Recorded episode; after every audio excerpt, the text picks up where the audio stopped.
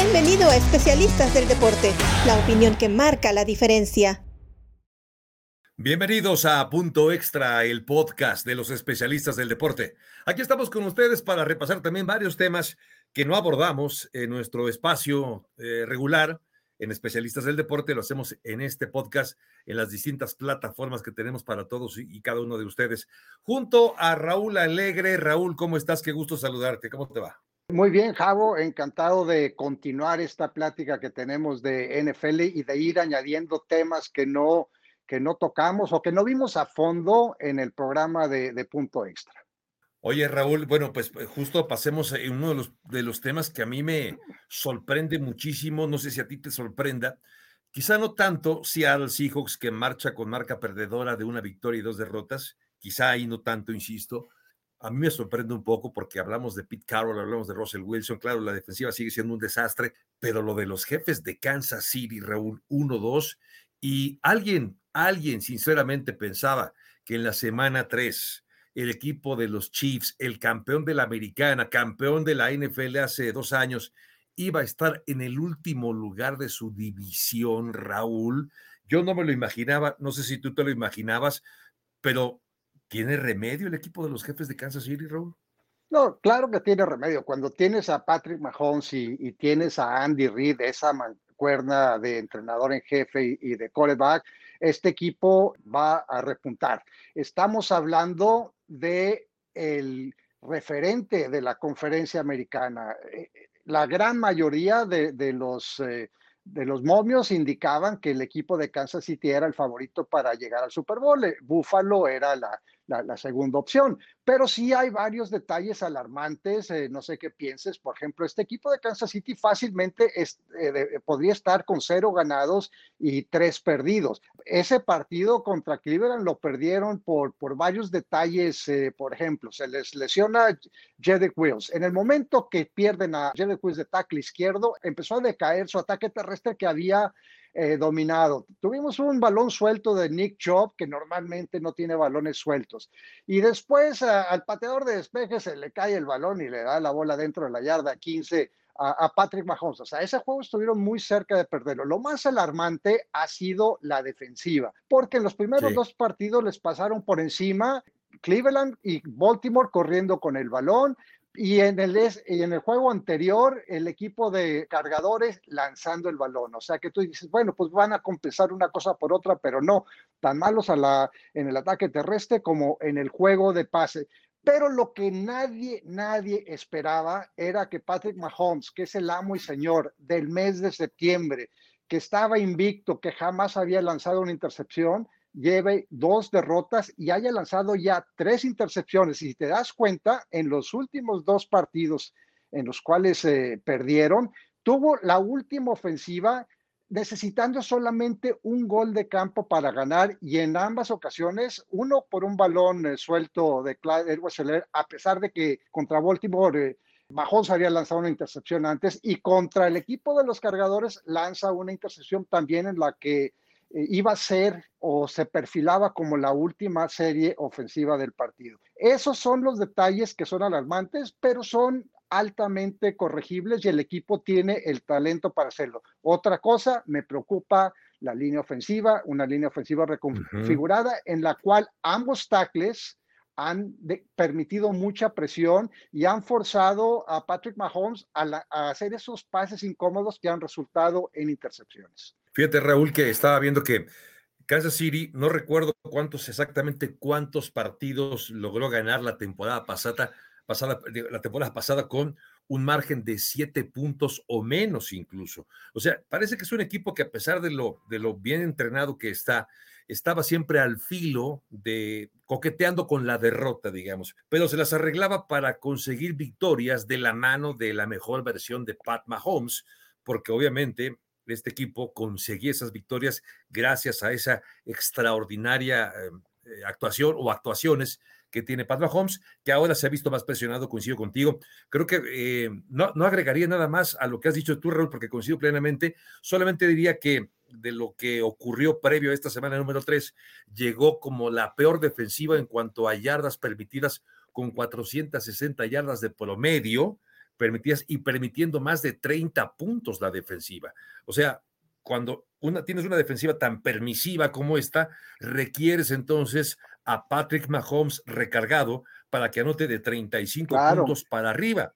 Y si no le das el espacio, si no le das el tiempo para lanzar y tomar decisiones, pues entonces no lo va a conseguir. Pero yo coincido contigo, Raúl, creo que lo de Kansas City es reparable. Hay que apretar las tuercas, algo va a hacer Andy Reid y va a conseguir salir de ese hoyo, Raúl. No, estoy de acuerdo y me imagino que los eh, aficionados del equipo eh, de Kansas City, de los jefes, han de estar diciendo, bueno, esta defensiva tradicionalmente desde que Steve Spagnuolo es el coordinador, empieza lentamente, pero como mencionabas, eh, Javo, Patrick Mahomes los acaba de apuro cuando la defensiva no estaba funcionando al 100%. Tienden a mejorar durante el transcurso de la temporada y tienen a muchos jugadores jóvenes. Me preocupa esta defensiva que no tienen la capacidad de presionar. No me gusta para nada la decisión de mover a Chris Jones de tackle defensivo a la defensiva como tackle defensivo. Para mí es, eh, estaba lo más cerca posible al coreback y era prácticamente imposible bloquearlo con una sola persona. O sea que es reparable esto, pero varios jugadores van a tener que subir de nivel y los entrenadores los tienen que poner en la mejor situación de tener éxito. Sí, incluso el ataque terrestre, ¿no? Claire Edwards ya corrió para 100 yardas, pero también soltó un balón, no ha sido tampoco ese aporte para apoyar a la ofensiva de Pat Mahomes. Del otro lado, en la conferencia nacional, Raúl, está un equipo que tradicionalmente llega postemporada, los Seattle Seahawks. Está ahora, al igual que Kansas City, por cierto, en una de las divisiones más competitivas, más complicadas, porque en esa división oeste de la Nacional está, repasemos, Rams, San Francisco, que aunque perdió, me parece que dio una gran exhibición ante Green Bay, y está Arizona, que con dudas o no, pero está con récord invicto.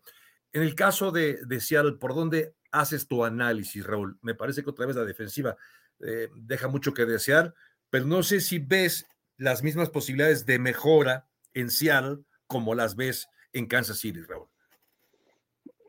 Bueno, la temporada pasada, después de, nueve semanas, eh, después de haber jugado ocho partidos, era la peor defensiva de la NFL y cerraron bien. Fueron la defensiva que menos puntos por partido permitió eh, hacia el final de la temporada 2020, pero lo que pasó en el 2020 no necesariamente se va a repetir. Los equipos no empiezan una temporada donde terminaron la temporada anterior.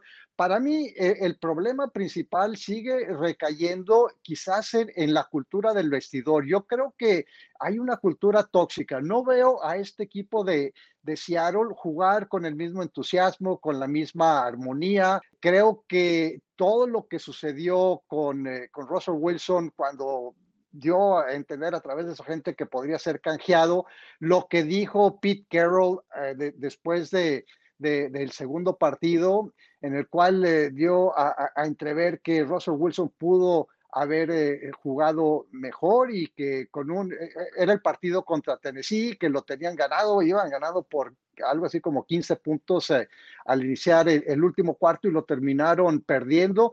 A partir de ese último cuarto contra Tennessee, este equipo se empezó a venir abajo y creo que es una cuestión de armonía, de diferencias dentro del vestidor, de diferencias entre Pete Carroll y Russell Wilson. Estoy especulando totalmente, pero yo no veo a este equipo de Seattle como un equipo que esté jugando con líneas integradas, con jugadores que creen. Pienso que las diferencias entre Russell Wilson y Pete Carroll y los comentarios de Russell Wilson al inicio de la temporada les están empezando a cobrar factura. Veo eh, que se pueda solucionar la situación de Kansas City, lo veo más complicado para el equipo de Seattle, que creo que esta semana, si mal no recuerdo, va contra el equipo de San Francisco. Sí, hay duelo divisional también en esta oeste de la, de la conferencia nacional. Bueno, yo coincido totalmente de acuerdo contigo. Eh, Russell Wilson, jugando al nivel que le hemos visto, es de los corebacks que aún no ha sido interceptado, por cierto. Es, generalmente muy controlado, no comete ese tipo de errores, pero también otra vez muy presionado y una defensiva que sigue siendo, o bueno, o que es muy porosa. Arrancó, digamos, muy, muy mal la temporada también esta defensiva.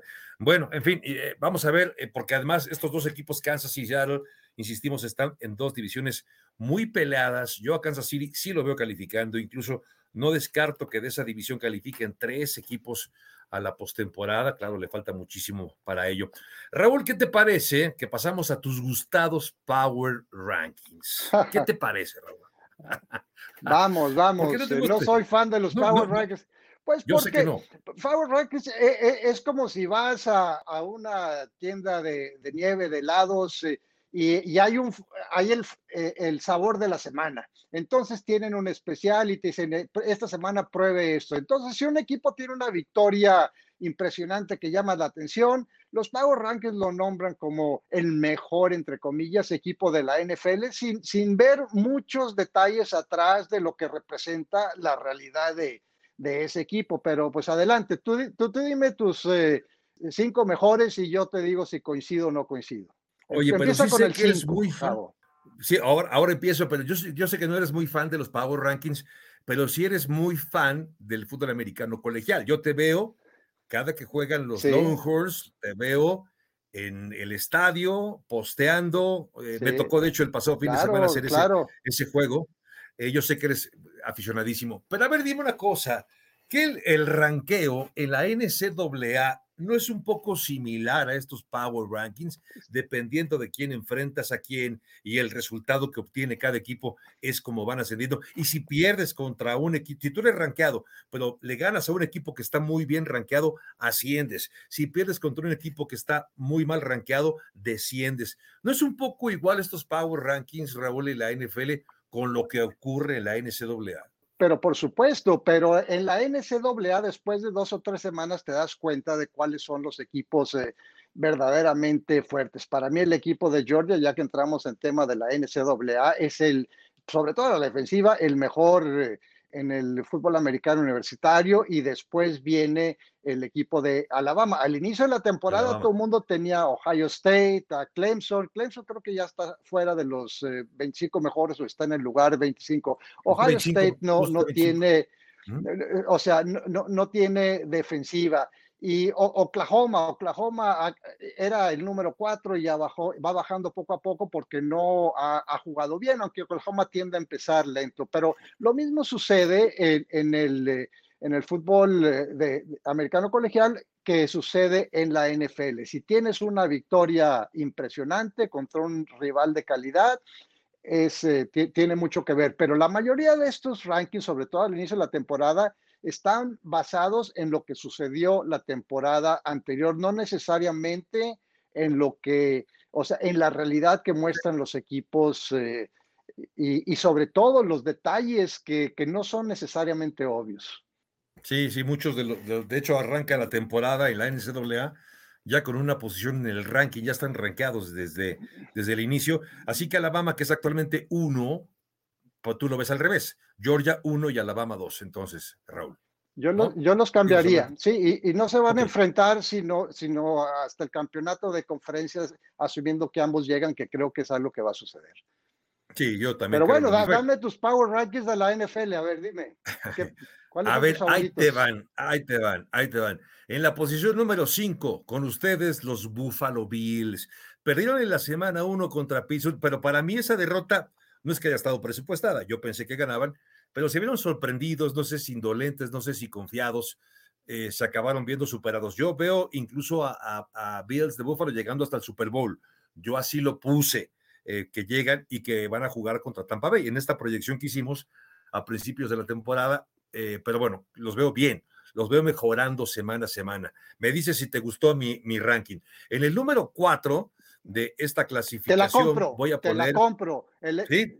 Te, la compro la de Buffalo. Sí, yo, yo pienso que definitivamente son un equipo top five, un equipo que, que fue sorprendido por una excelente defensiva de Pittsburgh antes de que se lesionaran sus eh, jugadores y que tuvo buenos juegos contra Miami, dominaron a Miami, le metieron 35-0 y le ganaron a, para mí, quizás la decepción de esta temporada, que es el equipo de Washington, a quien yo tenía como ganador de la división. Todavía falta mucho para que termine la temporada, pero hasta el momento Washington me ha decepcionado, pero Buffalo, sobre todo Josh Allen, que había quedado de ver las dos eh, primeras eh, semanas, tuvo un, un, gran partido. A ver, número cuatro. Bueno, el número cuatro voy a poner, a pesar de que perdió la semana uno, de manera muy indolente, eh, platicamos de Green Bay, ah, me refiero a Green Bay, le ganó a Detroit de la semana 2, que no era suficiente para establecer una idea de qué equipo íbamos a ver. Pero la forma que le ganó y en buen partido a San Francisco domingo por la noche, me quedo con Green Bay, que asciende para mí muchas posiciones de una semana a otra y lo pongo en ese cuarto lugar de la clasificación, salvo lo que Raúl Alegre opine.